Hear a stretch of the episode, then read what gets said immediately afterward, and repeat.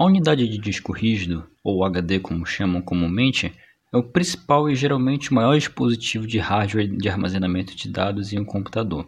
O sistema operacional, os softwares e a maioria dos outros arquivos são armazenados na unidade de disco rígido. Às vezes, o disco rígido é chamado de partição C devido ao fato do Windows, por padrão, designar a letra da unidade C para a partição principal no disco rígido do computador. Enquanto que isso não seja um termo tecnicamente correto de se usar, ainda é comum de ouvir esse tipo de coisa. Portanto, no episódio de hoje, vamos tirar algumas dúvidas sobre o disco rígido do computador ou de outros dispositivos que também contêm algum tipo de armazenamento, quais os modelos, as vantagens e desvantagens e qual é o disco mais indicado para você. Posso entrar no seu smartphone?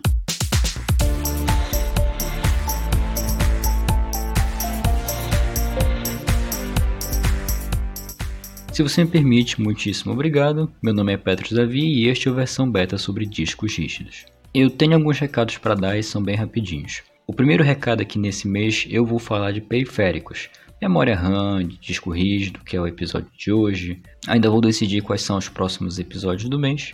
Mas se você não ouviu o episódio anterior sobre memória RAM, eu sugiro que você dê uma pausa e ouça o episódio sobre memória RAM, porque ele vai acabar complementando também esse episódio sobre disco rígido, já que os dois vão falar de espaços em armazenamento e há algumas diferenças entre o disco rígido e a memória RAM, naturalmente. O segundo recado é que você também pode pegar a versão em texto desse episódio no site. Você pode acessar a versão beta.confiante com i no final.com.br. O link especificamente desse episódio é disco-rígido. Você insere esse termo logo depois do final do site. Você vai acessar o texto relacionado a este episódio. Recados dados, vamos ao episódio de hoje.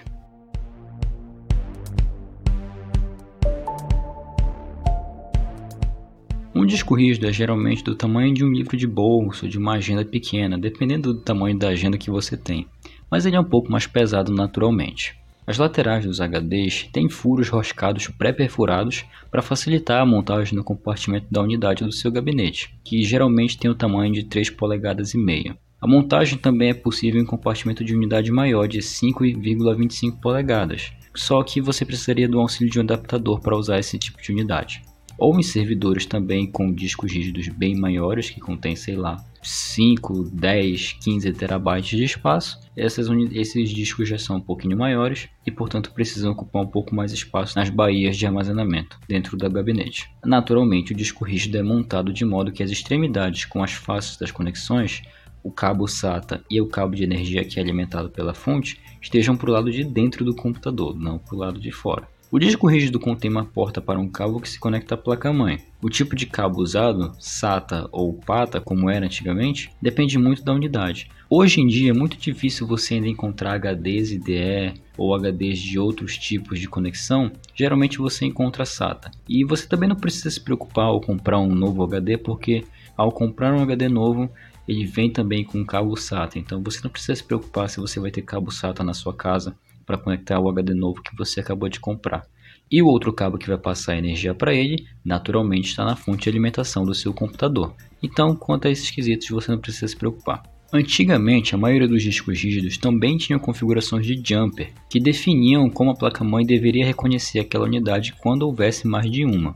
Esse tipo de classificação era unidade mestre e unidade escrava, ou master ou slave como chamavam no inglês. Essas configurações variam de disco para disco, mas hoje em dia também é difícil você encontrar alguma placa-mãe ou algum HD que precise de ampliar, porque hoje em dia as próprias BIOS das placas-mães fazem esse processo de separação. O jampeamento dos HDs são mais para limitar a quantidade de dados que é transmitida do HD para a placa-mãe. Por que, que isso acontece? Às vezes para poupar energia ou às vezes para até não forçar o HD escrever mais dados do que ele deve ou escrever numa velocidade muito maior do que a recomendada para ele. Não há muita necessidade disso hoje, então a própria placa-mãe faz essa distinção.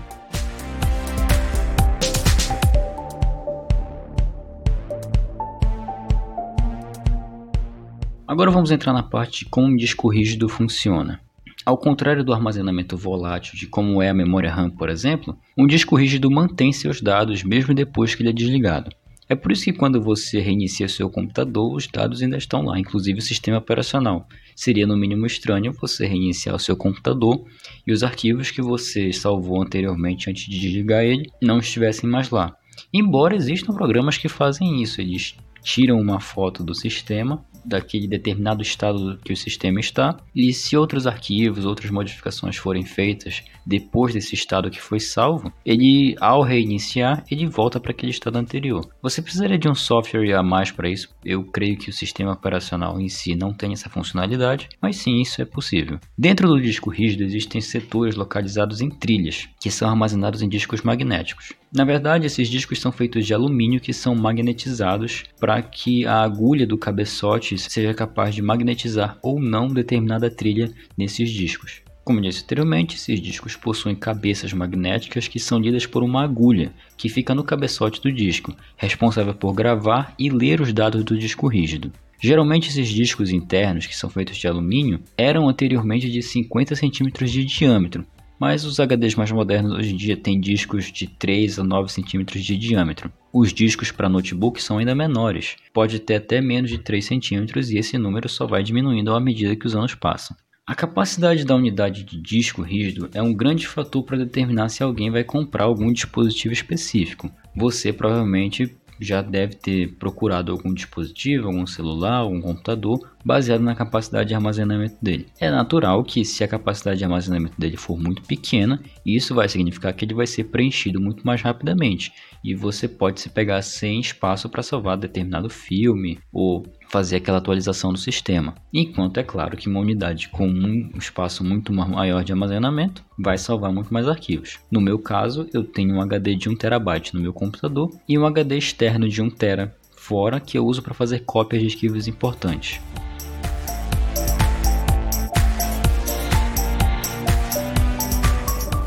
Como tudo na informática como montar um computador, escolher uma memória RAM, escolher um HD ou escolher um dispositivo baseado na sua capacidade de armazenamento depende muito da sua utilidade, depende muito do que você usa no dia a dia. Se você usa, por exemplo, o seu smartphone, que é muito mais comum entre as pessoas, para só ver suas redes sociais, baixar alguns aplicativos, bater fotos e não usar muito para coisas mais específicas como transações bancárias, acesso a cartões de crédito, então creio que um dispositivo de 8 a 16 GB seja suficiente para você. Agora, se você já for do tipo que, como eu, que joga muito, eu não jogo tanto no meu celular, mas eu jogo mais no meu PC e no meu PS2. Mas o fato é, se você for uma pessoa que gosta de muitos jogos móveis, baixa muita coisa das lojas de aplicativos, você talvez possa se interessar por uma, um smartphone de 32 GB de armazenamento. Mas o fato é, ao comprar um HD novo ou quando você for comprar um smartphone novo,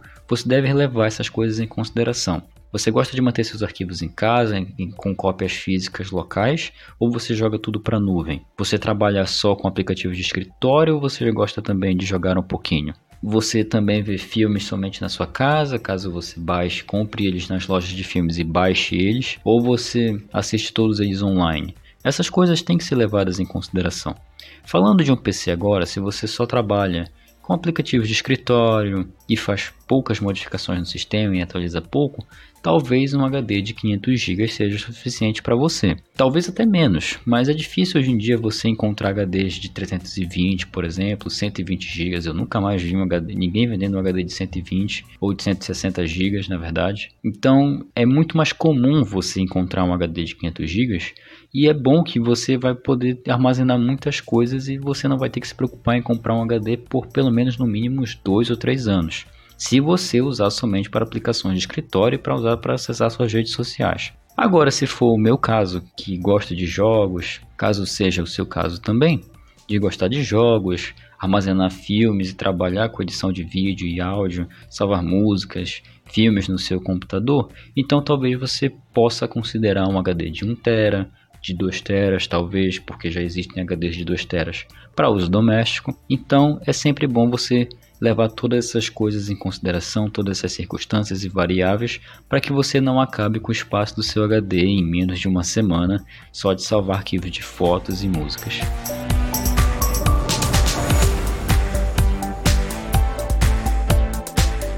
Talvez você já tenha ouvido falar do termo de gigabytes e terabytes, e você pode já ter se perguntado que diabos é tudo isso. Bom, para eu explicar o que é um gigabyte, um terabyte e as outras medidas à frente, e sim, existem outras medidas à frente, temos que explicar o que é um byte.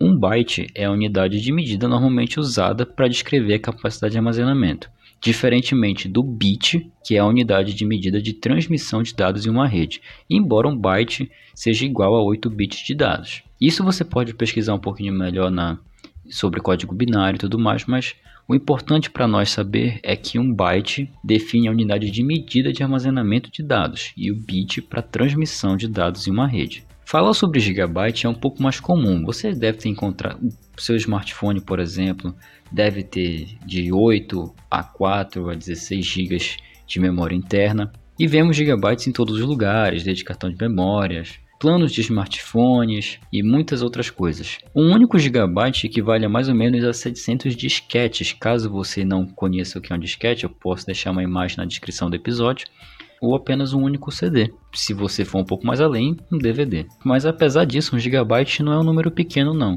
há uns 10 anos atrás, por exemplo, quando a internet não era tão avançada quanto hoje, baixar arquivos de 1 GB, 2 GB, 3 GB podia levar muito tempo. Hoje, dependendo da velocidade da internet, pode levar um tempo considerável. Mas hoje em dia já é um nível de dados que já trabalhamos muito mais rapidamente, às vezes muitos ao longo do dia. Para quem joga atualmente em PCs e tem Xbox One e PS4, você vê jogos de 20, 30, 40 GB de espaço. Então, já é uma unidade de medida que já trabalhamos com mais frequência. Aqui vai algumas curiosidades sobre o gigabyte. 1 GB de espaço pode armazenar quase 300 músicas em formato MP3. Um único filme HD da Netflix pode consumir mais de 4 GB de espaço da internet enquanto você assiste ele. Uma versão em 4K pode consumir mais de 20 GB de internet. Um filme em um DVD contém geralmente cerca de 9,4 GB de espaço. E a maioria dos smartphones, é claro, armazena de 64 a 128 GB de dados, que vai aí seus aplicativos, seus downloads e músicas, etc. O plano de dados do seu smartphone de internet, que você usa quando está longe da sua casa ou longe de uma rede sem fio, pode ter um limite de 5 a 10 GB ou um pouco mais por mês. Hoje em dia já vemos planos com 20, 30, 40 GB de banda de internet, mas são medidas que são mais fáceis de trabalhar.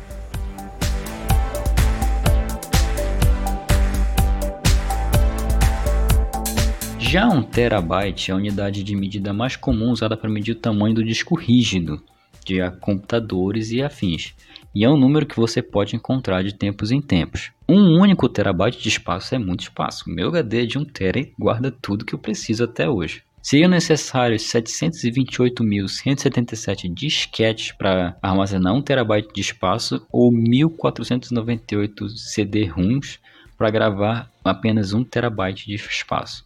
Hoje em dia você encontra discos rígidos com armazenamento na faixa de 1 a 3 teras de espaço, dependendo muito da sua necessidade. Muitas provedoras de internet fora do Brasil limitam o uso mensal de dados a 1 terabyte. O telescópio espacial Hubble gera cerca de 10 terabytes de novos dados a cada ano. 10 terabytes é muita coisa. Cerca de 130 mil fotos digitais exigiriam 1 terabyte de espaço, perto de 400 fotos todos os dias durante um ano. Se você conhece o Watson, que é o supercomputador da IBM, essa criança tem 16 terabytes de memória RAM. Só isso. Já um petabyte, que é uma medida após um terabyte, que significaria ter 1024 terabytes, já é uma quantidade muito maior de dados, mas na verdade aparece mais e mais hoje em dia. Para armazenar um único petabyte seriam necessários mais de 745 milhões de disquetes ou um milhão e meio de discos de CD, o que claramente não é uma maneira eficiente de armazenar um petabyte, mas é divertido pensar nessas curiosidades. Falando em curiosidades sobre o petabyte, o filme Avatar, que é aquele do James Cameron, precisou cerca de 1 petabyte de armazenamento para renderizar todos os efeitos especiais do filme. Estima-se que o cérebro humano pode armazenar cerca de 2,5 petabytes de dados de memória. Se você gravasse um vídeo sem parar por cerca de 3 anos e 4 meses em Full HD 24/7 da sua vida, se você gravasse o tempo todo, teria cerca de mais ou menos 1 petabyte de tamanho esse vídeo. 1 é, petabyte também equivale a 4 mil fotos digitais por dia durante toda a sua vida.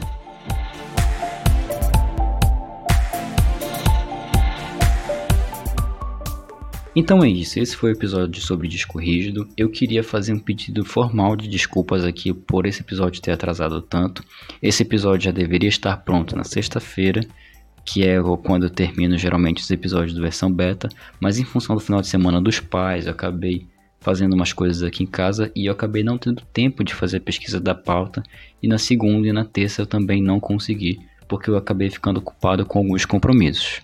Eu vou colocar na data de segunda-feira, mas na verdade ele saiu na quarta. Peço desculpas mais uma vez por isso. Eu espero que você tenha gostado do episódio e até a próxima segunda-feira.